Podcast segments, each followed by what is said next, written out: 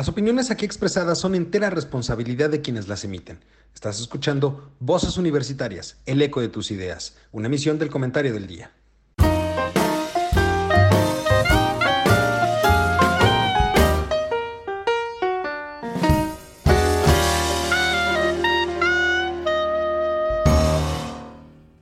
Hola, ¿qué tal mi querido público culto y conocedor? Ya es miércoles y como cada miércoles Hoy toca Voces Universitarias, el eco de tus ideas.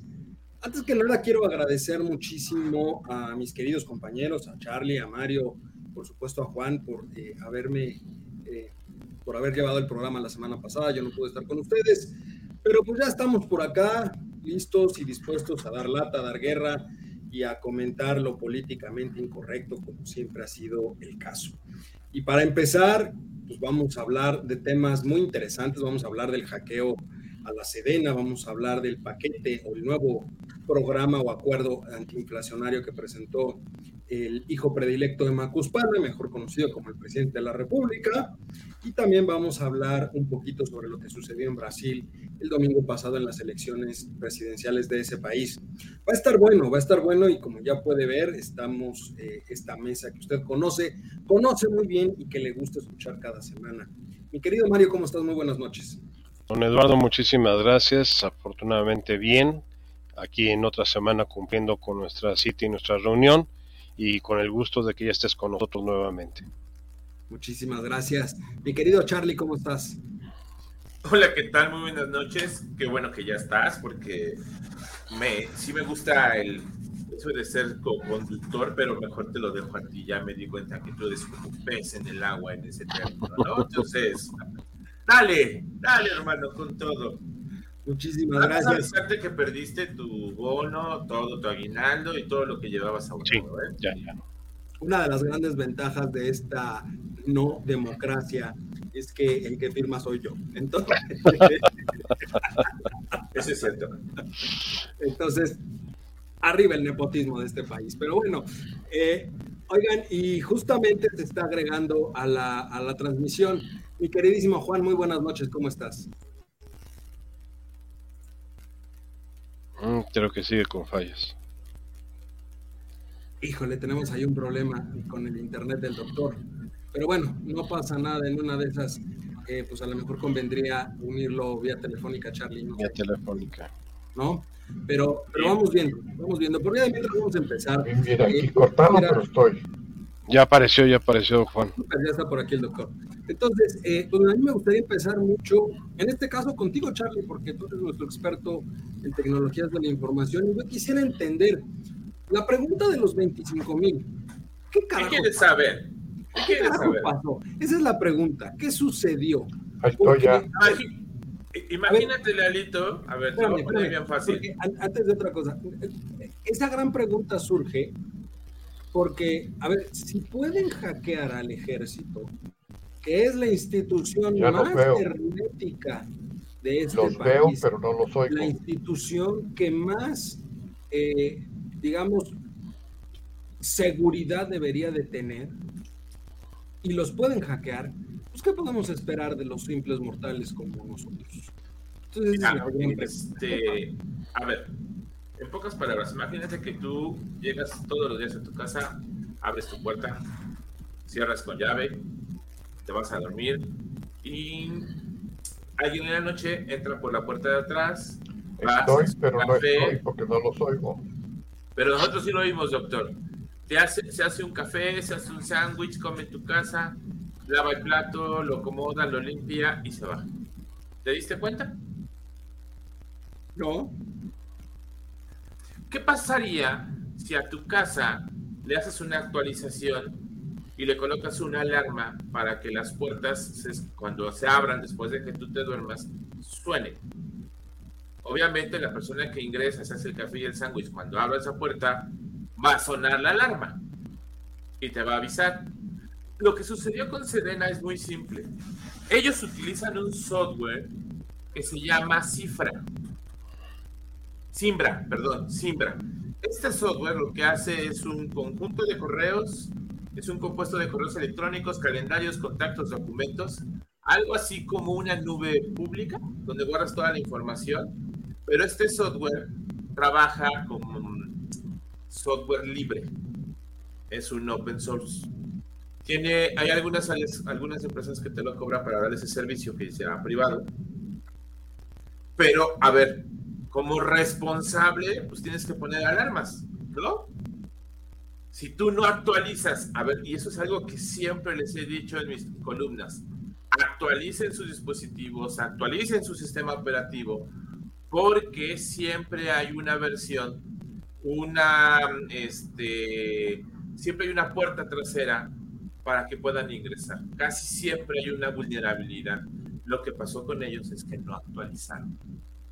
No me preguntes si no actualizaron porque no hubo dinero, porque no tienen un área de ciberseguridad que está duro y duro y duro diciendo de las actualizaciones. ¿Cuántos equipos maneja el gobierno?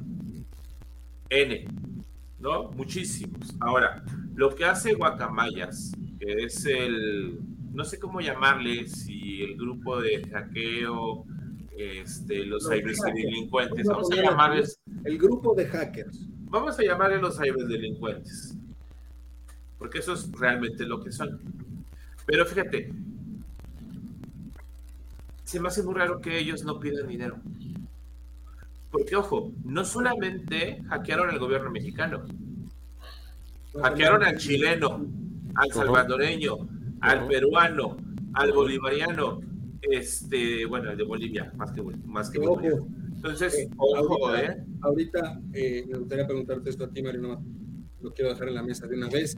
Es el hecho de, permítanme, creo que tengo aquí. Doctor, estás vía telefónica, ¿cierto? Estás ya vía telefónica. Ok, perdón las, eh, los problemas de, de, conexión, pero ahí tenemos al doctor ya. Este, doctor, ¿ahí escuchan bien a todos? A ver, estamos hablando, Doc. ¿Nos escucha? Fuerte y claro, doctor. ¿Nos escucha? ¿Nos escucha? Fuerte y claro. Sí, yo Ok, entonces seguimos. Este. A ver, ojo con esto. Están hablando de que casi se cortan las, este, las venas porque hackearon el gobierno mexicano. Y los chilenos, y los peruanos, y todos los que les acabo de mencionar. Justo a eso voy porque me parece que algo importante. En el caso del ejército o del, del gobierno chileno, ojo con esto. Eh, la secretaria de, Defensa del gobierno chileno estaba acompañando al presidente Boric en una reunión, eh, fue la apertura de la ONU, de la Asamblea General de la ONU, estaba con él. Cuando se entera del hackeo, ella de inmediato se regresa a Santiago por este tema y relacionado con esto, ojo, el jefe del Estado Mayor del Ejército chileno tuvo que renunciar. O sea, si hay consecuencias, claro. Y aquí, es mi pregunta. Y aquí, ¿qué es lo Aquí debería de haber corrido alguien, alguien debió de haber fallado porque, a ver, no puedes vivir sin protección. O sea, tú no tienes idea de donde yo trabajo. Pero lejos de que no puedes vivir sin protección, Charlie, yo no, no me cabe en la mente que al ejército se le pueda pasar una actualización. O sea, que me vengan a, eso voy. hackearon al ejército por una actualización. Ah, ahí voy, ahí voy. Y sí puede ser, este, Lalo, sí puede ser. Lo que me preocupa es que se hayan llevado 6 terabytes de información. 6 terabytes. O sea, es muchísima información. Tú tienes en tu casa 100 megas, 200 megas, 300 megas. Todo eso, o sea, lleva un tiempo para hacer la bajada. Yo no sé si estos eh, individuos hicieron los accesos, traían una parte, se desconectaban para que no los vieran, se volvieran a conectar y bajaban la otra parte. Eso lleva mucho tiempo. Ahora, lo que a mí me preocupa es dónde estaban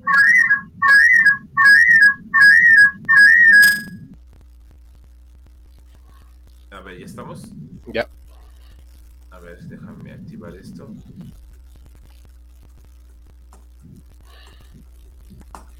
Algo que me queda claro es que Guacamayas debe tener mejor internet que nosotros. Sí, yo también estoy seguro en eso. Entonces, Eso es lo que a mí me preocupa, que nadie haya estado revisando los circuitos, ni haya estado revisando los equipos, las actualizaciones y todos los accesos. Y ojo con esto, porque esta es la parte más espantosa.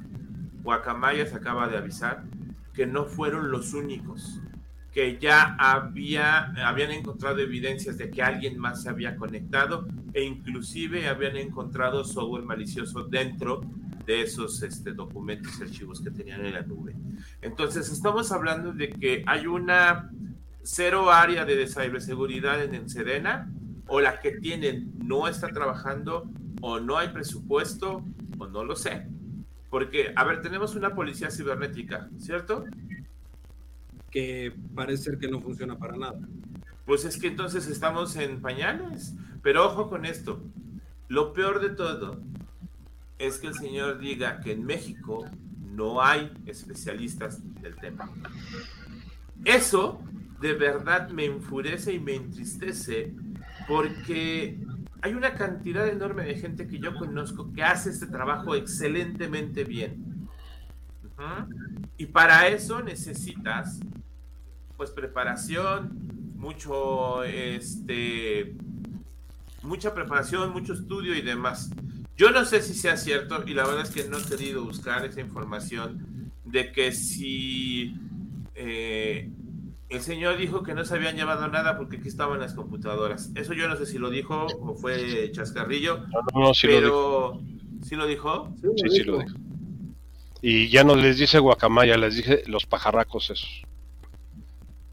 Así lo dicen la A ver, yo estoy muy desilusionado y aquí sí me doy cuenta que hay un retraso y un perdón por la palabra, pero se les llaman analfabetas digitales. O sea, es impresionante el nivel de analfabetissmo que tiene el señor presidente en estos temas. Charlie, es que no nada más en estos temas. Ahí, ahí sí te tengo que intervenir. no, es analfabeta nada más en estos temas. Pero, a, ver, antes de, de, seguir esto, Juan, ¿tú cómo ves el tema? Yo lo veo desde el punto de vista de la vulnerabilidad de las instituciones.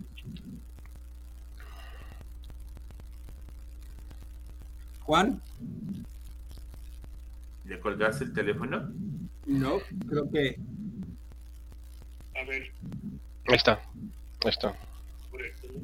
Sí, este, ¿cómo ves el tema, Juan? Yo lo veo desde el punto de vista de la vulnerabilidad de las instituciones.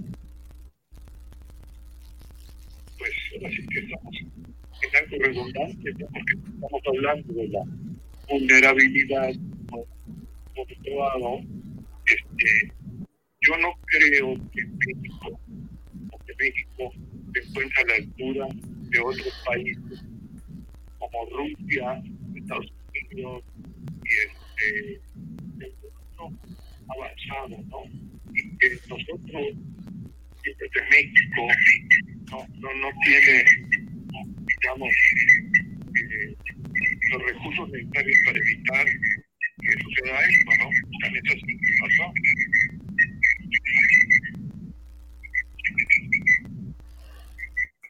Creo que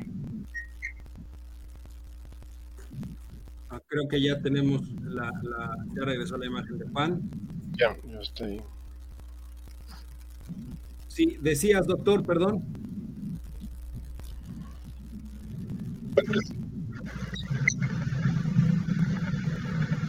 No. No.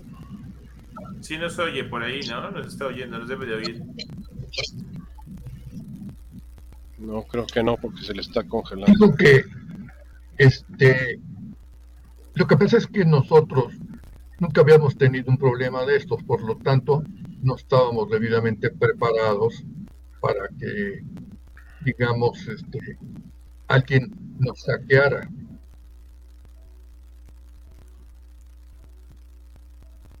Sí. Sí, perfecto. Yo creo que por ahí ve el asunto, ¿no?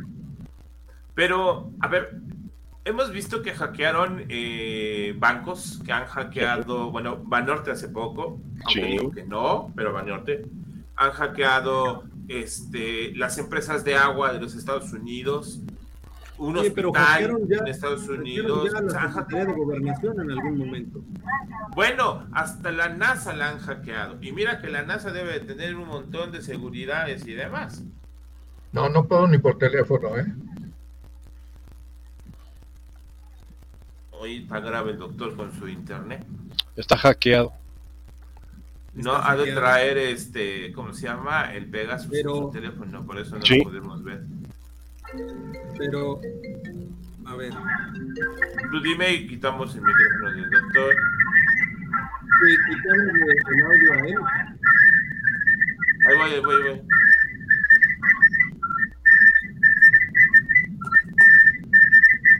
Es que tiene mucha interferencia. Pues oye mejor el- Es que es curioso, pero no, no puedo bloquear a él. ¿Alguien se bloqueó? No, No, yo, que no me yo deja creo bloquear su micrófono. que a lo mejor es sacarlo de la, de la emisión.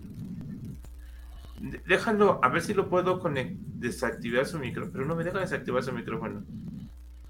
Mío, Esta es una prueba de cómo se hackea un programa. puedo el de mal. No, que se hackea, nada, si no es prueba. hemos sido Pero bueno, hackeados. En lo, que se soluciona, él, que es lo no. que yo- yo te quiero preguntar a ti el tema de las responsabilidades. Ya lo mencionábamos. Juan dice no estábamos preparados para un hackeo de este estilo. Charlie dice que pues, es inconcebible que sea tal vez por una falla de ese estilo, falta de presupuesto o algo, sobre todo porque si alguien tiene recursos ahorita es el ejército y eso lo pueden negar. Pero no hay ninguna responsabilidad, no ha salido nadie eh, señalado, no hay ninguna baja. ¿Qué sucede entonces? Yo, yo me iría a, una teoría muy especulativa. Este, tal vez no fueron hackeados como aparentan ser las cosas. A lo mejor fue una filtración. Una filtración que facilitó el acceso a la información.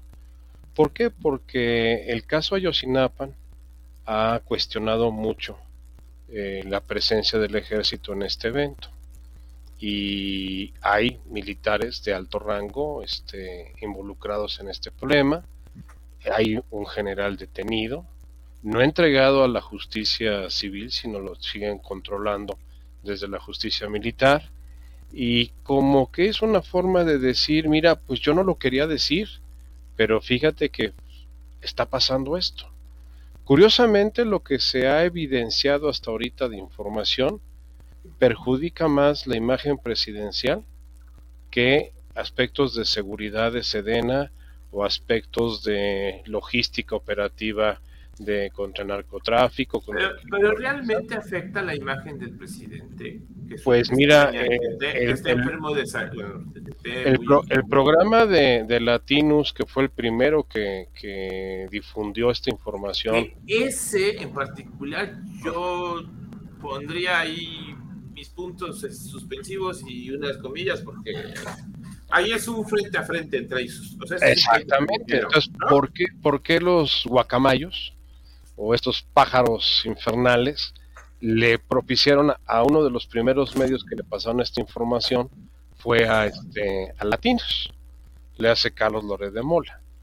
Y, tendenciosamente, de todos los millones de elementos de información que hay en esos 6 terabytes, eh, curiosamente se enfocan en el tema de la salud, que había sido un tema muy recurrente por parte de Loret en Latinos desde pues, el principio del sexenio, que tenía que de- de Pero que enseñar. además no es nuevo, ¿eh? No, no es nuevo, no tiene nada. Tiene un infarto. Entonces, eh, eh, tener un infarto. el, el haber puesto esta, este reporte de que el día 2 de enero de este año se le tuvo que transportar de urgencia, eh, infartado al hospital militar y practicarle ahí una serie de acciones para, para tratar de controlar la situación y que te digan que pues el señor es una colección de enfermedades, eh, pues yo les diría como, como se ha mencionado en algunos medios. El señor tiene 68 años. No es un niño, no es un joven, pero tampoco es un anciano. Eh, Vladimir Putin tiene dos años más, tiene 70 años. y pues físicamente Vladimir Putin no se ve así. Y no, no, pero nos mentalmente está mal. Ah, no, no, no, no, pero si nos vamos a aspectos mentales, sigue estando mejor Ah. este, Putin que, que López Obrador, o sea, Discutiría el tema, pero vamos. Sí, sí, No, no, sí. no, ahí no hay mucho que discutir. ¿eh? ahí no hay mucho que discutirle, ¿no? O sea, No. y te doy otra opción. El señor Biden en un mes cumple 80 años y pues el señor no se le ve eh, en el estado en que el personaje en cuestión hace las mañaneras. Entonces, mm, yo tendría en- hasta cierto punto reservas de pensar que la información que, que salió realmente pone en riesgo la seguridad nacional del país a través de Sedena, sino que realmente fue una información selectiva que el mismo sistema lo permitió eh, salir para pues hacer un, un llamado de atención a las fuerzas políticas. Si hemos observado, Mario, eh, Sí. que, que dices este tema, ahorita que dijiste justo temas selectos, de lo que estuve investigando y de lo que ya soltaron así como pian pianito, bueno, punto número uno, la salud del presidente, obviamente, que fue el tema principal. Segundo, la diferencia entre el ejército con la marina, que la verdad es una carta ahí rara, pero bueno. Eh, segundo punto fueron eh, este, la, la- no sé si llamarle la, ¿cómo se podría decir? La revisión, no, no es la palabra correcta, sino el seguimiento que le hacen a las activistas de que trabajan por los derechos de las mujeres. En ujú, a los feministas, al grupo feminista. Negro, coordinadora 8M, Las Brujas del Bar, Marea Negra, coordinadora 8M, que ya le había dicho, y Colectivo Aquelarre Feminista. Ujú, Eh, y de ellos tienen, ojo con esto, porque de lo que sí estuve leyendo es que tienen sus nombres, sus direcciones y fotos de todas estas personas que son líderes. Entre eso, luego tienen una, ah, encontraron un análisis de la operación y estructura del crimen organizado en los estados de Veracruz, Tabasco, Chiapas, Campeche, Yucatán y Quintana Roo. Que si no se le pone foco a esto, estos estados pueden reventar antes de que el señor presidente deje el sexenio. Eh, hasta el momento es toda la información y aparte de lo de Pegasus, que se Todo el tema de Pegasus para usarlo ver, para entonces- líderes de opinión. Pero a ver, entonces, ellos Ricardo Rafael, uno de ellos. entonces, tan selectivo no fue el tema de la extracción de información, ¿eh? Bueno, No, no, lo que has pero lo que, ¿eh? lo que O se está la primera pero vamos a decir, no pone en riesgo ninguna operación estratégica de seguridad del ejército. No la pone. No, pero sí deja, deja a la vista la vulnerabilidad del Estado. Es decir, estamos en un punto donde, a ver, no hay una estrategia de seguridad, No. hay un, este, digamos, un discurso que te lleve a creer que está cerca un cambio en cuanto a los niveles de inseguridad dentro del país. Y aparte, caemos en cuenta de que estás eh, generando o, hackeando a una de las instituciones más robustas que puede tener el Estado mexicano, pues entonces significa, no voy a decir que todo va a ser culpa del gobierno, a ver, efectivamente, como dijimos, han hackeado instituciones tal vez con niveles de seguridad mucho más altos que el Estado mexicano, porque como bien decía Juan, no estábamos preparados, no, no es algo que sea común aquí en México. Digamos, Ah, déjame en decirte pañales. que- No, sí, sí es común. Sí es No, ¿eh? Ya esto es común. Es Desde común. la pandemia escuchabas hackeo, hackeo, hackeo, hackeo. O sea, no lo sé. A ver, esto es importante. ¿Cuántos conocemos? ¿Cuántos se Oh, hicieron públicos? Ojo, desde Pemex ya Pemex. estábamos. ¿No? CFE. Desde la Secretaría Pemex, de CFE, Gobernación la- la- sus servidores web.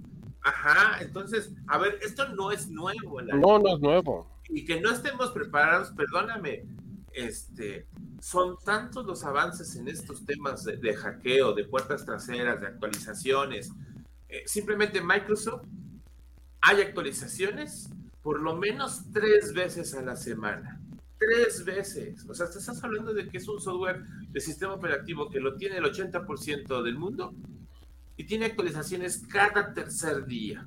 Ahora, Oye. eso me lleva, eso me lleva a una pregunta específica y, y tengo en la línea a Juan. Eh, doctor, todo el tema de Internet y demás, pues en realidad no hay una regulación, ¿cierto? O sea, hoy en día si hackean algo o alguien detienen por hackeo, pues tampoco no hay una pena muy grande porque no está regulado, ¿cierto? Totalmente cierto. Y, y entonces hay que, o sea, ¿tú ves que esto pueda motivar que en el corto y mediano plazo se empiece a tratar de regular este tema? Pues es lo menos que se podía hacer. Y- y pe- pero ¿hacia dónde ves que iría? ¿O, o- o- o crees que lo van a patear para la siguiente administración? Pues sí. Digo, le van a dejar el boleto a los que vienen sin ver que ellos mismos que llegaron a quedar. Por lo tanto, ya les dieron una lección de lo que es vulnerable y de lo, lo que no está hecho ni regulado. Y a ver qué hacen. Mario, ¿tú cómo la ves? No, yo en lo siguiente, o sea, en el ámbito del, eh, de la territorialidad, por darle un, un término de Internet, no hay ninguna regulación porque empezamos por dónde está. O sea, ¿qué leyes le vas a aplicar? ¿Cuáles son eh, las normas que va a seguir si no, no, estamos, no tenemos ubicado físicamente dónde está? O sea, ahora sí que es misterioso, está en todos lados y a la vez en ninguno. Ese es el fenómeno de Internet. Sí, Hubo intentos- pudieron haber estado en las Islas Caimán y haber hackeado el gobierno mexicano. Entonces, Exactamente, y, y- y con, qué, con qué leyes lo, lo, lo enjuicias o lo No hay sancionas. leyes internacionales, no hay nada. A ver, No hay nada. Déjenme, decirles que, por ejemplo, si a ti te hackean en tu empresa eh, tu información y se la roban, perdónenme, pero la única acta que puedes levantar es por fraude y extorsión. o por, por sustra- sustracción de información, pero ¿contra quién? O sea, el ¿contra caso, el caso de Wikileaks es un ejemplo muy claro. El de Julian Assange. Julian Assange también es un hacker. Y, y ¿Y, y- y Wikileaks, cómo lo van a juzgar? ¿Cómo Por sus- sustracción de información, de- más que sustracción, por divulgación. O sea, van con él por el pleito porque divulgó la información. El caso de Guacamayas, ellos no están divulgando la información. Y tampoco Entonces, lo están ¿por qué? ¿eh? entonces ¿por qué el esto. presidente, por qué el presidente no lo subió a un pedestal a ellos como si subió a... Ah, porque a, a- a ellos no le, a él, a él no le convienen estos. Sea, acuérdense que aquí es selectivo el asunto. Estás conmigo, eres héroe. No estás conmigo, es, eres villano. Entonces, en este caso, pues, hicieron las cosas sin su consentimiento, por lo tanto son adversarios. Se acabó el 20. No vamos a alegar. En el caso de Julian Assange, que a través de Wikileaks sacó cosas de él cuando era jefe de gobierno y cuando fue candidato, entre ellas lo de la militarización del país. Ese- ese- esa es información que, movió Wikileaks en su momento. Esa entrevista con Tony Garza de que por qué tenían que apoyarlo a él para que llegara a la presidencia en el 2006, porque tenía un plan de militarización del país. Entonces, eh, aquí, aquí lo único que podemos hacer es eh, enjuiciar o sancionar a quienes divulgan la información. Pero entonces entra la libertad de prensa, entra la libertad de uso de fuentes, la reserva de las fuentes confidenciales. ¿Por qué llegó a manos de periodistas nada más? ¿Por qué no llegó a otras manos? Porque hay es, esos este, claros oscuros legales en el ámbito de la prensa y de la comunicación periodística. Entonces, Ahora, a eh, mí, a mí en lo, que, lo que me interesaría, tal vez lejos de todo este argüende, y no sé cómo lo vean ustedes, pues a mí me gustaría saber cuál es la explicación de la Sedena. O sea, ¿No has dado ninguna? Justo eso es lo que yo quisiera saber. Selena no dicho nada, ¿eh? No, no se han pronunciado. Ellos no. El que se pronunció fue el jefote. El jefote dice y entrega. Ni siquiera No, ni siquiera. El, el irigote se armó por, por, por el reportaje de Latinus en, eh, en, el jueves en la noche y que en la mañanera se le fue a, a la yugular al, al presidente.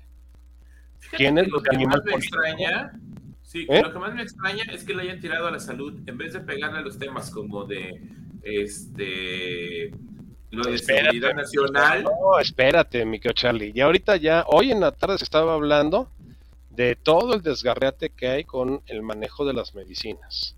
Esto fue a mediodía con López Dóriga, que, que ya está hablando de que ya hay información que está saliendo del manejo. Ahora, un, un, un, una fuente que está súper metida en este relajo es el país de España. El periódico El País de España todos los días saca este consignas de la información. Justo ahí, ahí, por ejemplo, la pregunta es, de, a ver, Charlie, es que estamos hablando de 6 terabytes. O sea, la cantidad de información es brutal.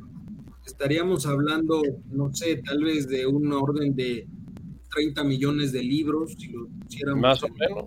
Papel, de 30 a 40 millones no, de yo creo que están más, ¿eh? O hasta más. O hasta Entonces, más. en realidad no, no, no sabemos bien a bien qué información es la que lograron extraer de ahí.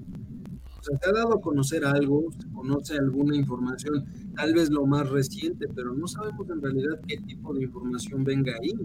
O sea, por ejemplo, si vienen detalles, vamos a suponerlo así, y, y yo te preguntaría a ti, Juan, eh, ¿qué opinas de este punto? Porque vamos a suponer que dentro de A la ver, información un segundo, Lalito. Nada más para que te des una idea. Un terabyte es suficiente para grabar 350 episodios de Los Simpson en alta calidad. 350, estás hablando de casi todas las temporadas. Cal- Calcúlale el promedio que un archivo común y corriente de texto te consume 250K. Promedio. Lo que estoy buscando ahorita estamos es hablando más o menos de 30 millones de libros. Entre 30 y 40 millones. Entre 30 y 40 millones, porque a lo mejor hay comparaciones. Ahí A mí sí, lo que me preocupa es que, y yo aquí te lo preguntaría, Juan, ¿cómo lo podríamos ver desde ese punto de vista?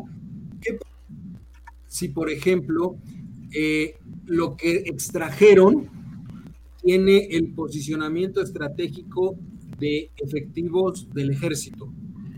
¿O tiene los nombres, o tiene los nombres, perdón, de eh, elementos del ejército que estén trabajando de encubiertos? Es lo más probable. Digo, porque tal y como lo plantea Carlos, pues bueno, esto viene siendo casi casi el infinito por la cantidad de los megabytes que hay y todo esto, pues bueno, pues ya tiene todo si es que lo quisieron hacer. A lo mejor ellos quisieron sacar más que lo que necesitaran, lo que les serviría, lo que les sería útil para en un momento eh, llegar a una desestabiliza- desestabilización, que es lo que quieren. Pero ¿quién ganaría con desestabilizar ahorita al gobierno mexicano? A un año, un año y diez meses de que acabe el gobierno. Bueno, todo esto va, este, digamos, siguiendo lo que la práctica, práctica del populismo se llama la posverdad, por un lado, o sea, las tres P's, la polarización, el populismo y la posverdad. En todo caso, digo, a ver, lo que dice el señor presidente no es lo que dice ni es lo que hace. Entonces habría que ver si podemos meter información para transformar y no construir, como dice él, digamos, distorsionar la información. Lo mismo diría yo que a lo mejor no fue cierto lo del hackeo, eso es lo que digo yo, ya sé que estoy exagerando, pero al fin y al cabo es lo que quieren hacer ver, es lo que quieren que la opinión pública conozca, porque no van a conocer a fondo todo, como tú dices, hasta dónde llegaron, pues quién sabe, hasta dónde quisieron llegar, quién sabe, y qué van a hacer con esa información. Lo cual se vuelve entonces, pues, pues ahora sí que el juego del, del, perro que se corretea la, la cola. O sea, nunca va a terminar. No. No, no, no, porque además pudieran estar inmiscuidos otros países que están practicando ahorita la cuestión del populismo, que hay una comunicación enorme entre estos para eh, lograr sus propósitos. Entonces, pues, este, no se puede saber eso. ¿eh? Yo no sé qué haya dicho Carlos Loret de Mola. ¿Qué dijo? Yo no lo llegué a escuchar. Básicamente habló de documentos clasificados como de seguridad nacional que hablaban de el estado de salud del presidente, principalmente del incidente que había ocurrido en su finca, allá en Palenque, el día 2 de, enero de, de este año, en donde se tuvo que mandar una ambulancia aérea de parte de, de la Sedena para sacarlo de la finca y llevarlo de emergencia al Hospital Central Militar, porque aparentemente presentaba una, una crisis de angina de pecho aguda, o sea, prácticamente pues, eh, un colapso coronario. Entonces lo, lo, transportaron, lo llevaron al hospital militar, ahí se le atendió. Pues, aparentemente superó todo. Digo, aparentemente, pues, ahí está el señor. Entonces no hubo mayores, mayores eh, hechos que lamentar. Pero pone en evidencia de que el presidente, además de los exámenes que se le han practicado, padece un sinnúmero de enfermedades eh, crónico-degenerativas que ponen en riesgo su capacidad para gobernar que ese es el tema de fondo. El señor admitió en la mañanera, al día siguiente, que efectivamente él se toma todos los días antes de dormir un cóctel de medicamentos para poder controlar la, enfermedad que tiene. Eh, esto me recuerda mucho eh, la época de John F. Kennedy, al cual se le tenía que estar sometiendo durante varias veces al día a sesiones de medicamentos pues que eran en aquella época prescritos inclusive por la ley para mantenerlo vigente en sus este, actividades presidenciales. Entonces, eh, una persona que está tan llena de medicamentos y con tantas enfermedades padeciendo, eh, puede generar una situación de nublación del pensamiento o una mala capacidad para tomar decisiones. Si eso lo aunas a una serie de eventos que se han dado, el más eh, manifestado, el día del grito, en donde aparentemente se congeló el presidente a la hora de estar dando el grito, que inclusive en, los memes y en los videos se ve como su esposa le, pega en la espalda y le pregunta que si está bien. O sea, eh, te, manifiestan que este deterioro de salud no es por la persona, no es el señor Andrés Manuel López Obrador, es el presidente de México. Presidentes con problemas de salud hemos tenido muchos, Adolfo López Mateos, eh, aneurismas cerebrales de manera constante y frecuente, esos famosos dolores de cabeza. Este, Pero, eh, Mario, en general, la salud de todos los jefes de Estado siempre, prácticamente en todos los países, salvo en el caso de Estados Unidos, que son más abiertos en este tipo de cosas, eh, pero casi en todos lados es conocido o es considerado secreto de Estado.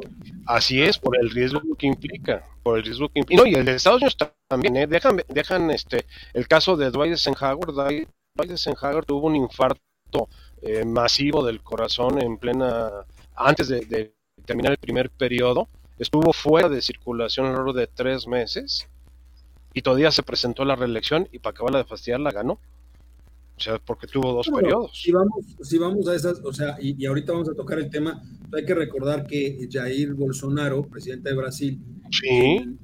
ha sido sometido varias veces a intervenciones quirúrgicas este, por, problemas de salud. No, el mismo Peña Nieto, acuérdense cuando tuvo la operación de la tiroides, este de ¿Mm? Fox también. El mismo Fox, el de la espalda, el de la espalda también. también. la operación de la espalda que tuvo. De la espalda que tuvo Fox, sí, o sea, son humanos, son humanos. Lo que pasa es que en la cultura mexicana el presidente es un tlatuani. Mientras dura en el poder es el tlatuani, no tiene permiso de enfermarse, no tiene permiso de tener enfermedades. Eh, no, nada más el presidente, ¿eh? es, símbolo de, debilidad, ¿no?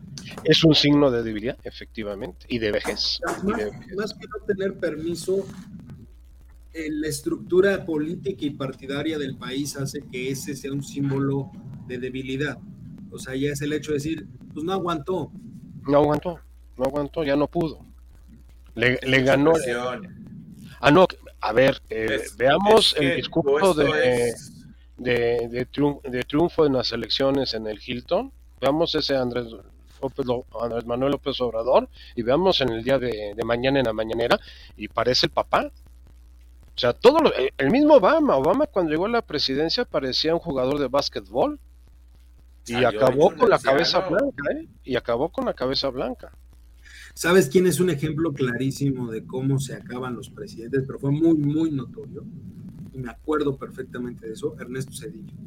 Cuando Ernesto Cedillo, cuando salió de la presidencia, era era otra persona. Era otra persona, era otra persona, claro. ¿Sabes Inclusive, quién, a quién no le pesó el puesto? ya sé quién. Salió igualito. Salió mejor, salió rejuvenecido. Calderón. No, Luis Echeverría. No, Calderón se No. Calderón también, pero Entonces, Luis no. Echeverría eh, disfrutó sus seis años y salió rejuvenecido el, el maldito viejo. Tan es así, ¿Y que se acaba de ¿Cuántos morir. años duró? Por eso digo, se acaba de morir con 100 años En encima. el caso de Calderón, pues es que es michoacano, eso, eso, eso, eso ayuda. No, el señor se conserva en alcohol. Ahora, me vas a decir que es un pueblo muy famoso en, en Michoacán que es tan pendecuaro, ¿no? Esa es una. Oiga, pero este, pues bueno, la, la verdad es que tendremos que ver qué es lo que va saliendo Yo, de este yo nada más les digo, señores, actualicen sus sistemas operativos de sus máquinas, busquen las mejores actualizaciones, sus teléfonos. Si sus teléfonos Charlie. detectan que están lentos, por favor actualícenlos, reinícienlos, Charlie. de verdad. Mande. Créeme algo, no tienes por qué decírselo a nuestro culto y conocedor auditorio. Díselo a, a la Sedena. No, al gobierno del país, al gobierno del país. Díselo al No, gobierno del país. porque para el gobierno del hace falta país- más tu consejo. Al gobierno del país dice que en México no existen gente especializada. Híjole, de veras porque no soy tan grosero, si no ya les estuviera diciendo sus cosas, porque, ay no, o sea, de verdad duele que te digan que, que hubo una intervención y cuando te das cuenta por qué fue, dices, es que no puede ser cierto. O sea, Yo insisto, yo insisto. yo esto- esto- entiendo. Ahora, Mario, la teoría de que alguien los ayudó por dentro, a mí se me hace más factible. sí, sí. Se me hace mucho más factible. O Porque, sea, a ver, todos los gobiernos tienen ataques todos los días. De negación Todos los días, servicio, todos los días. Ahora, de malware. el o sea, gobierno lo ha tenido en Banco de México. Banco de México ha sido sujeto de varios ataques. Las, las secretarías de Estado ya no tanto, ¿por qué? Porque ya ni computadoras tienen para los trabajadores.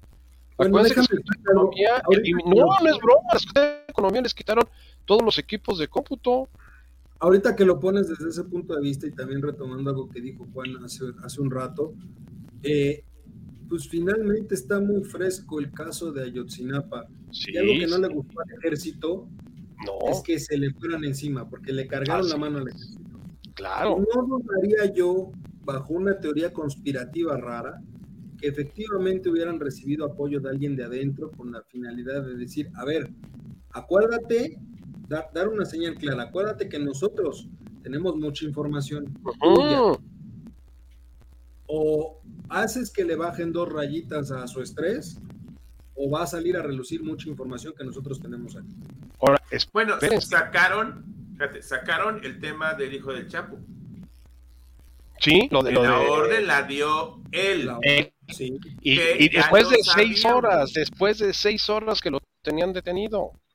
Y ya lo sabíamos, ¿se acuerdan? Y que aparte el operativo ha sido un éxito porque no se derramó una gota de sangre. Pero Hasta lo que, que llama la atención de esa nota, aunque ya lo sepamos, Charlie, es el espacio de tiempo.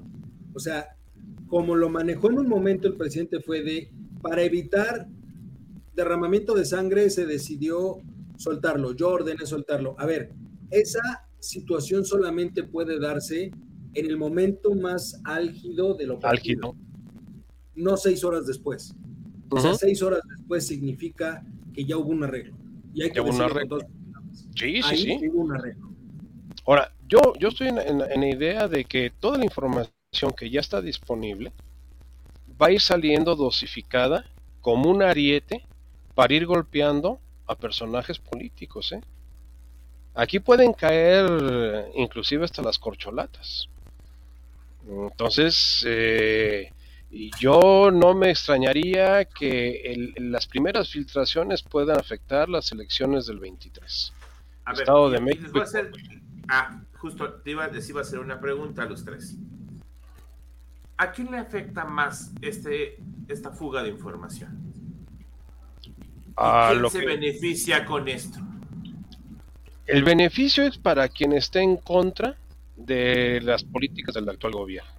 Y a quien perjudica a todos los actores que están dentro del actual gobierno.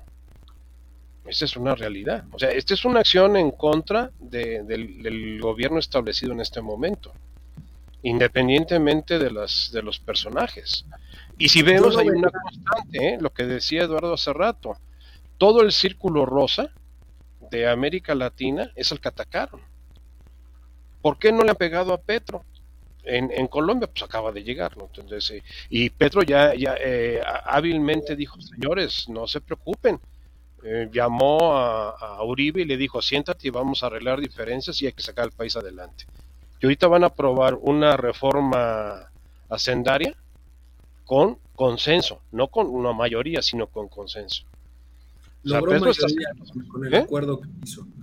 con el acuerdo. mayoría con el acuerdo que hizo de, en el Congreso que no tenía mayorías, pero logró hacer coalición. No, no, y, los que los supuestos opositores lo van a apoyar porque están, eh, están de acuerdo con el planteamiento, participaron en el, en el... Eso, eso me da pie, y perdón porque se nos va, se nos va el tiempo y, y, todavía tenemos dos temas que abordar. El tema de la inflación, que ha sido recurrente y sí me gustaría dejarlo muy claro, es parte de lo que escribía yo el día de ayer en el comentario del día, y nada más quiero eh, pues un poco puntualizar su opinión al respecto. Esta cosa que se dio a conocer apenas ayer, de manera personal, yo lo escribí, a mí lo que me preocupa es la famosa, eh, digamos, licencia universal única que da este acuerdo a las empresas firmantes, por dos razones específicas. Primero, les quita completamente la obligación de pasar cualquier filtro con Senacica y con la COFEPRIS. Para empezar, punto uno y punto muy grave. Punto número dos, va a generar un problema de competencia desleal dentro del país de manera importante porque solamente las empresas firmantes son las que pueden gozar de este beneficio, lo cual significa que estamos cayendo en un tema en donde el gobierno es el que empieza a generar falta de competencia dentro del mercado mexicano. Y, está otorgando patentes de corso. Esos dos puntos son los más graves de este acuerdo. Dígase lo que se diga, podemos pensar que las empresas van a tomarlo con responsabilidad, sí, pero como también dice el refrán o dice la sabiduría popular, en caja abierta hasta el más santo peca. ¿Cómo ven ustedes este tema del, del acuerdo? Extremadamente del... Ah, perdón. Mira, yo de las cuestiones económicas no me meto, mejor te, dejo la palabra a ti porque conoces más el tema y a Mario también. Mi querido Mario. Pues mira, básicamente lo que tú acabas de, expresar y que escribiste ayer en tu columna es una realidad. Estamos dando patentes de corso para privilegiar a determinados grupos de poder económico. Por ejemplo, Walmart es la única cadena que está involucrada en este proceso. ¿Dónde está Comercial Mexicana? ¿Dónde está Chedraui? ¿Dónde está Soriana? Ellos no, no, van a tener estas facilidades. Eh, segundo, elimina los filtros no burocráticos del punto de vista generadores de impuestos o de revisiones, sino de certeza de eh, la naturaleza de lo que estás importando, para evitar cualquier contagio de epidemias, o sea, los, las barreras fitosanitarias, pues se las estás eliminando. Tú puedes traer productos eh, alimenticios de cualquier parte del mundo sin tener que pasar por revisiones este, fitosanitarias. Entonces, esto que va... Sí.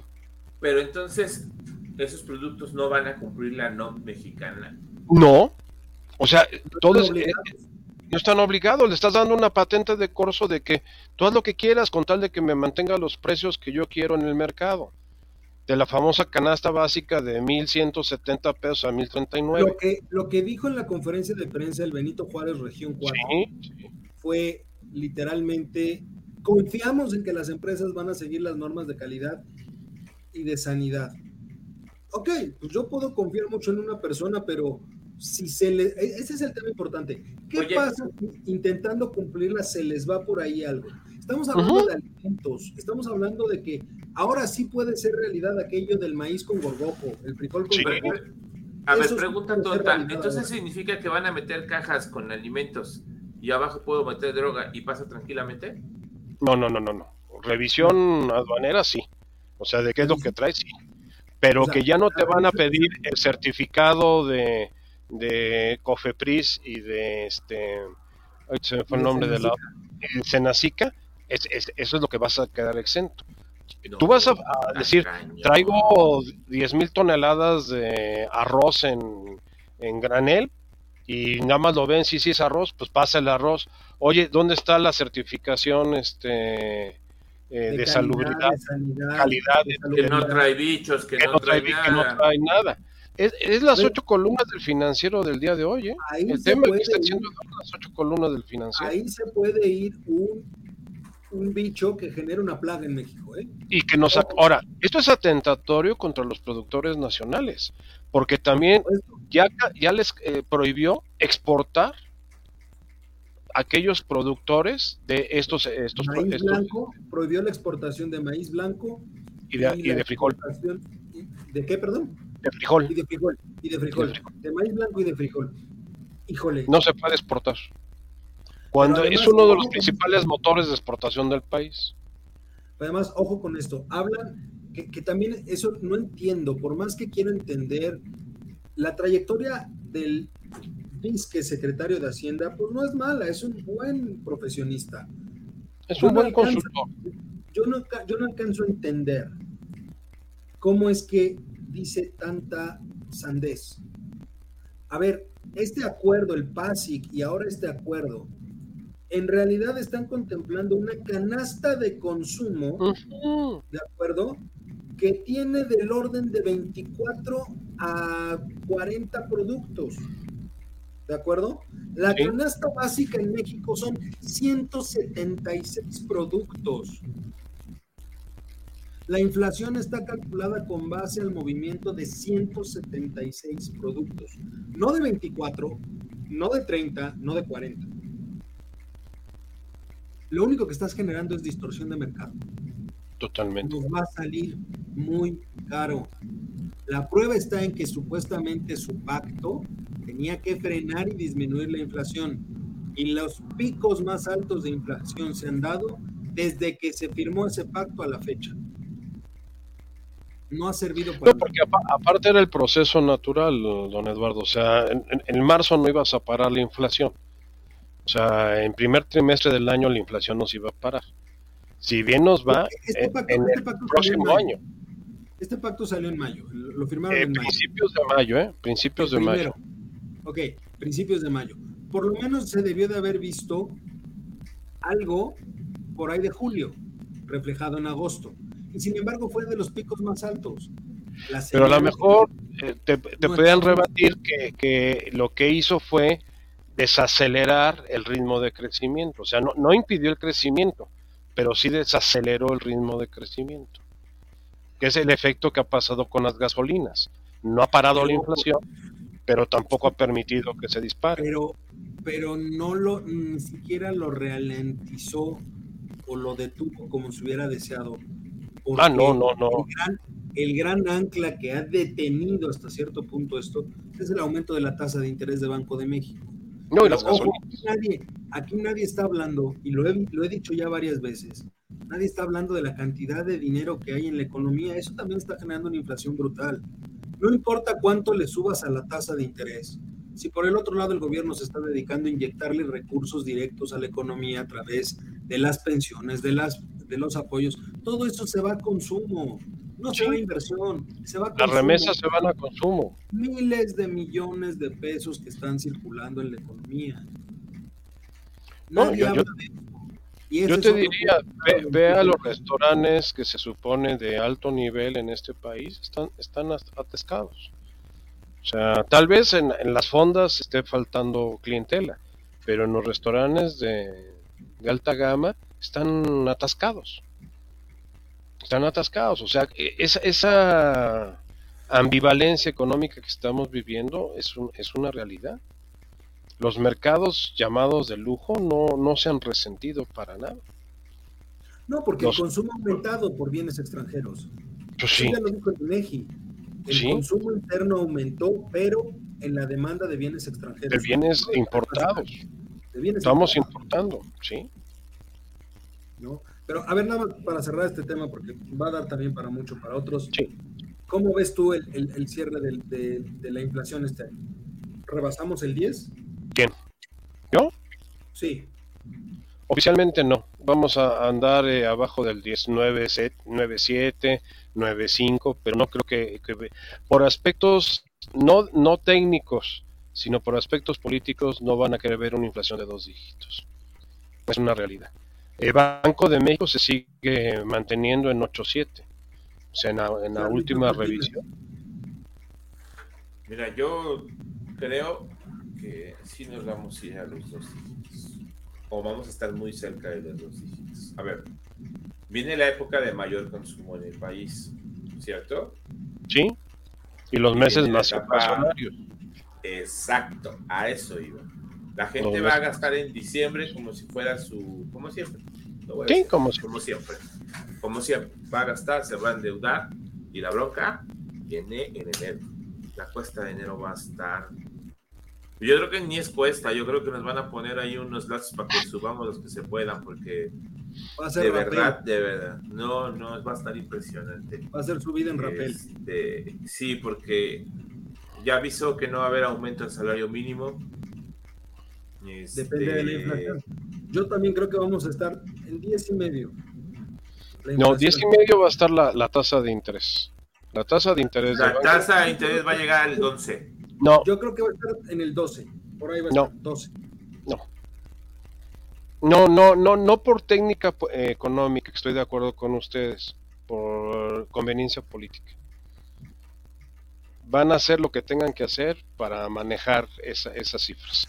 Eh, 9 y fracción en inflación y eh, 10.5 máximo en tasa de interés a la, TIE. Estamos en 9.25 ahorita. Estás hablando que puedes darle otro jalón de eh, punto 75 para llegar a 10 y un último jalón de medio punto diciendo ya se está estabilizando nada más medio punto y la cierras en 10.5. De hecho, hay muchos analistas eh, serios que hablan ni siquiera del 10.5, de 10.25 en lo que es la TIA, o sea, la tasa de interés interbancaria. Y en Ajá. inflación nadie la está viendo a dos dígitos. Todo el mundo la está viendo pasado de 9. Pasado de 9 sí, pero no más. Bueno, Pero bueno, oigan, ya nada más para terminar, un- me quedan tres minutitos nada más. Eh, un repaso muy rápido de cada uno de ustedes. Me gustaría ver cómo vieron las elecciones en, en Brasil. Eh, qui- quisiera empezar contigo, Juan. Eh, ¿Qué pasa? ¿Lula gana o, o- o va a haber sorpresa? Yo creo que va a haber sorpresa. ¿eh? A, pesar de, a pesar de que los brasileños quieren que a fuerzas quede Lula, como está manejándose el proceso electoral, yo creo que no va a ganar él. La verdad no creo. O sea, ¿sí ves tú que puede haber una voltereta al final y aunque sea por un punto, Bolsonaro gana la, re- la reelección? Efectivamente, la diferencia entre los dos era muy pequeña, era dos tres puntos, creo. Así es, así es. Puntos. Lo suficiente para darle la vuelta. Charlie. fíjate que yo ju- hubiera jurado que en esta ganaba Lula de calle. Y, y me topé con esta sorpresa. Y, y fíjate que me causa sorpresa el comentario del doctor, pero escuchándole, creo, creo que puede tener mucha razón en ese sentido. Eh, yo no esperaba el empate técnico, te soy sincero. Yo esperaba que Lula arrasara y no. Esto sí causa el, el hecho de que digas, ya no sé, ya no puedo decir que Lula va a arrasar en la siguiente, porque no. Ya yo, yo creo lo mismo que el Doc, yo creo que sí va a haber sorpresa. Mi querido Mario, le fallaron las encuestas durísimo en el caso de Bolsonaro, no en el caso de Lula, en el caso de Bolsonaro. No, yo pienso que no. O sea, la- las encuestas son fotografías de momento y carecen de una fidelidad eh, de la verdad muy alta. ¿Por qué? Porque la gente ya se acostumbró a, a decir lo que el encuestador quiere escuchar y evita. De hecho, en, en mercadotecnia ya hace muchos años se dejaron de utilizar las investigaciones de mercado vía encuestas eh, en puntos de venta. Ya eso que tal vez algunos nosotros vivimos en algún momento que te entrevistaban y te preguntaban, eso ya se dejó de usar. Ahorita las, las nuevas metodologías de investigación de mercado son eh, focus group, son comunidades, son eh, otro tipo de mecanismos donde puedes eh, ahora sí constatar que te están diciendo más o menos la verdad sobre aspectos de consumo. Lo mismo está pasando en el ambiente político. Eh, tú le preguntas ahorita a una persona sobre temas políticos aquí en México, en, en cualquier parte del mundo, y te va a decir lo que la tendencia general lo está diciendo. Eh, datos duros de la elección de Brasil, de 500 congresistas que se eligieron, casi 400 son de derecha. Solamente 100 pertenecen a, la izquierda.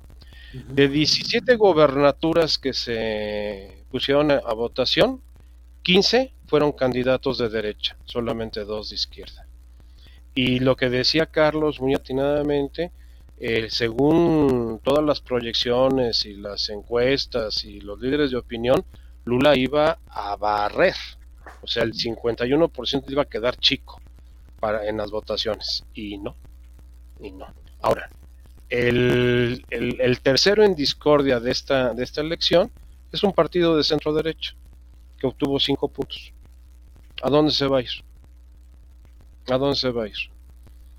O sea, le daría penitas a Bolsonaro para obtener el 50. Ah, sí, no, no, Bolsonaro la va a llegar con 50.001, que es, es lo que pide la segunda vuelta, 50% más uno. Con eso va, va, va a ganar la Bolsonaro. Difícilmente Lula, Lula la, la genera. Porque era, es como los boxeadores el noqueador tiene que noquear en los primeros rounds. Si no noquea en los primeros rounds, le pegan, le ganan la pelea en el momento de la decisión. ¿Por qué? Porque sí, pero ¿Mande? No escuché lo que dijo. Que le parece muy bueno tu ejemplo. Sí, de los peleadores, o sea, los noqueadores son de primeros rounds. Si no le no noquean al contrincante en los primeros rounds y te lo llevas toda la pelea, o, se agotan o, les andas ganando este, por decisión. ¿Por qué? Porque el, el efecto de, de, este tipo de políticos eh, populistas, como es el caso del cuño de Lula, es golpear. Y golpear al principio, no, no esperar más. Aunque, ganase, aunque llegase a ganar Lula, que esa es un poco la lectura que yo quiero darle, aunque llegase a ganar Lula, pues en realidad va a ser un gobierno sumamente complicado, porque su partido no tiene mayoría en ningún lado. En ningún lado. tiene mayoría de gubernaturas. Entonces, prácticamente sería él contra el partido de derecha. Así es. Lo cual generaría una, de por sí ya hay una polarización importante en Brasil. Por ahí sale un mapa donde se queda totalmente claro que la mitad del país votó por Lula y la mitad votó por Bolsonaro. La parte este, sur es la derecha y la parte norte es la izquierda. Así es, y, pues realmente eso implicaría que en el caso de que Lula ganara, tendría un gobierno sumamente complicado. Y, también hay que entender que el contexto del gran gobierno de Lula, de ahí de principios de los años 2000, pues era un contexto totalmente distinto, porque en aquel entonces se vivía un auge de materias primas que hizo que Brasil brillara como nunca. Creciera. ahorita es un contexto totalmente distinto. Y no estoy seguro que Lula pudiese lograr lo que en su momento logró en el gobierno de Brasil. Además, Lula es un hombre también muy enfermo, con enfermedades muy delicadas, padece cáncer, eh, se ha estado tratando. O sea, no, no, es que eso demerite una persona, pero sí le, va, le, le resta esa vitalidad, ese vigor para en un momento dado soportar las presiones de ejercer el poder. Y como tú bien lo acabas de afirmar, o sea, vamos a la idea de que Lula gane se va a enfrentar con un gobierno totalmente en contra de él. Esto nos está dando una pauta muy interesante, que este círculo rosa que, proliferó en América Latina en los últimos años, en las siguientes elecciones se puede empezar a ver este, eh, coercionado por los otros grupos de, poder. Eso, eso no es difícil que nos pase a nosotros aquí en México. Así como nosotros nos subimos muy rápido a la corriente en este sexenio, también muy rápido nos podemos salir de él. Y más con las divisiones que se están dando ya dentro del movimiento, porque no es partido, de Morena. Eh, esta situación que tuvimos esta semana con la cocholata preferida de que en el, en el Auditorio Nacional el informe y hablando casi en réplica de, se sintió la participante de la nueva voz de México. Sí, no, no, no, no, la nueva trova latinoamericana, ¿no? La Auditorio Nacional. Sí, sí, sí, en la Auditorio De ahí, de ahí, de ahí al, al, al metro de Nueva York, ¿no? En Nueva O sea, York. Yo pensé que de San Lázaro. No, no, no, al metro de Nueva, al, al, al, al- al- al Opera House de Nueva York, al, al metropolitano, ¿no? Pues de aquí a allá, o a la escala de Milán, pues ya cuáles son los límites. Oye, hablar en un informe de gobierno de que somos los mejores para hacer eh, conciertos populares. E- es- ese es un reporte de un gobernante. Esa es una Dentro- estupidez. dentro de sus Por no spots, decir otra yo palabra, quisiera eh. pedirle a la gente que nos ve y que nos escucha que alguien me pudiera decir, porque sus spots de gobierno dice que se crearon, se abrieron dos nuevas universidades en la Ciudad de México. ¿Dónde Quisiera está? pedirle a nuestro público que nos dijera si alguien las ha visto, saben dónde están, qué carreras se ofrecen. Ah, yo no sé si de las nuevas, pero yo sí conozco una que está en Iztapalapa. Bueno, Iztacalco, para ser más exacto. Yo sí conozco una. No, pero digo que adicional a las que ya había. Ah, de esas no sé ni dónde las abrieron ni cómo las han abierto, no lo sé. quisiera saber. Ya, y hay que ver si tienen los reboes, las carreras y todo lo demás que necesitan. Digo, ustedes saben más que yo de ese tema. Este, pero bueno. Pero volviendo al tema Brasil, el tema Brasil yo siento que va a ser un indicador muy interesante y que lo vamos a estar viendo a fin de este mes. El día 30, si no me equivoco, el domingo Claro. 30 es la segunda vuelta. ¿Mande? Sí, ¿no creen que la izquierda se está volviendo vieja? Y está No, no, a ver, es que si lo analizas fríamente, Carlos, en este momento en el mundo ya no existe ni derecha ni izquierda. No, ya no hay. porque ideológicamente ya se, se- se desvanecieron. Existen movimientos facciosos que se identifican con, la- con lo que llamábamos derecha y movimientos populistas que se identifican con la, con la izquierda. Pero ya, Tendencias realmente- derechistas. exactamente, Que es de pero hecho- que es de ya hecho no tenemos esa, ese concepto ideológico. Y te voy a decir el dato por qué. Perdón. Lo que Juan ha, ha venido diciendo desde hace mucho tiempo, ¿no, Juan? En realidad no hay, no hay ya izquierdas, hay populismo. Así es. Así es. Ahorita las tres P's son las que van a dominar. Las tres ¿Cuál? P's. ¿Cuáles son las tres ¿Cuáles P's? Polarización, Ujú. populismo, polarización y pos. Y pos, y pos, este, posverdad. Posverdad. No, yo, yo te diría que, que lo que llamábamos derecha ahorita son corrientes fascistoides. O sea, ve, ve, ve Donald Trump. Donald Trump no puede identificarse con un movimiento de derecha tradicional en Estados Unidos, que era el Partido Republicano. Este, No. este movimiento que hubo en el, en el Congreso, habla de, de una derecha, habla de un conservadurismo muy arcaico. eh, eh, que es fascismo. ¿Qué pasó en. Italia? Ahorita con la señora Giorgia Meloni. Se declara abiertamente admiradora de Benito Mussolini. Hay otro personaje aquí en México que también Es que le gusta mucho La suerte de Italia es importante porque bien que mal es una de las cuatro grandes economías de la Unión Europea, Es G7. Italia es G7. por supuesto. Y ahorita con el broncón que tienes con este con Ucrania, que por cierto el presidente puso el grito en el cielo ¿eh? el día de hoy. Ah, por el premio Nobel de la Paz. Exactamente, casi casi le da el segundo infarto. Que cómo Que era posible. lo den a este. ¿A él? Pues a él, Ah. porque él, propuso ya un plan de, de paz. Pues claro, prácticamente lo que dijo cada quien con su golpe y ya. Ujú. Cada quien con su- ¿Para qué bueno. llamamos a los seguros? Pues, eh, pero bueno. Oigan, pues este, pues ya se nos acabó el tiempo. Ya que estaba poniendo bueno este tema. Está poniendo bueno. Es que, híjole, es que se vienen cosas importantes. o Ah, no, no, don que Eduardo. Vamos a ver historia de de terror. Este cierre de año, a diferencia de otros, va a ser muy interesante porque es cierre de año, cierre de- de- del- del penúltimo año de gobierno, literalmente, Sí. prácticamente, y el inicio del- de los periodos electorales más complicados que ha tenido este país. Entonces, se va a venir interesante. La verdad es que... La prueba de fuego es el Estado de México. Sí, eso va a definir muchas cosas. Y Y ahí vamos a poder partir. ojo con esto.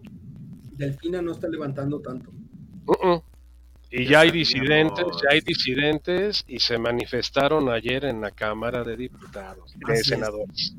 ayer hubo movimientos en la Cámara de Senadores. ojo con eso porque va a mover las fichas y la oposición, a pesar del PRI, con el PRI o sin el PRI, está cada vez más cerca de los niveles de Morena, y va a ser, esa va a ser una contienda cerrada. Mandemos a Monreal al Estado de México. Y Coahuila. No, al gobierno de la ciudad. Y, Coahuila, ojo, va, va, va fuerte la alianza y la, oposición. O sea, diferencia. Coahuila sería difícil que la pierda la, alianza. Ahí Morena no tiene mucho que hacer en Coahuila. Así es, así es. Pero, pues va a estar interesante. Pero por vía de mientras, pues, pues muchísimas gracias por, una semana más, Mario, Charlie, Juan. Muchísimas gracias, pero sobre todo muchas gracias a usted, mi querido público culto conocedor. Nos vemos, nos escuchamos la próxima semana. Recuerde seguirnos en todas las redes sociales eh, que están por ahí. A lo mejor no están por ahí, pero aparecerán a lo mejor por ahí. Este, Facebook, Twitter, Instagram, estamos en todos lados, hasta debajo de las piedras, ahí nos encuentran. Y por supuesto, sigan al resto de los programas y misiones del comentario del día, eh, Hora Libre, Bitácora Internacional y por supuesto el Trago Económico. Y nosotros, pues nos vamos, tengan un excelente cierre de ombligo de semana. Vámonos, cuídense mucho.